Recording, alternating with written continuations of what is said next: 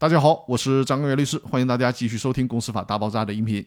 接着上期的来，我们继续来讲解清算纪要第十七章的第三十七条的规定。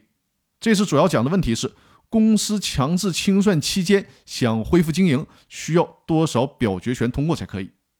首先，我强调一下，清算组是没有权利提议让公司起死回生的，因为清算组的工作就是字面上的意思，就是负责清算的活儿。至于公司是不是要继续经营，这个不属于清算组的工作范围。哪怕是清算组提议召开股东会或者股东大会讨论这个事儿，也是不行的。清算组压根儿就不能干预这个事儿。决定延长经营期限的事儿，只能是公司的股东会、股东大会来进行决议。那么，这种决议的表决票数有没有要求呢？虽然公司法里面没有单独就这个问题进行说明，但是最高法院给出了解读，也就是说。如果公司章程对于这种情况下延长经营期限的表决方式有规定，那么就按照公司章程规定就可以了。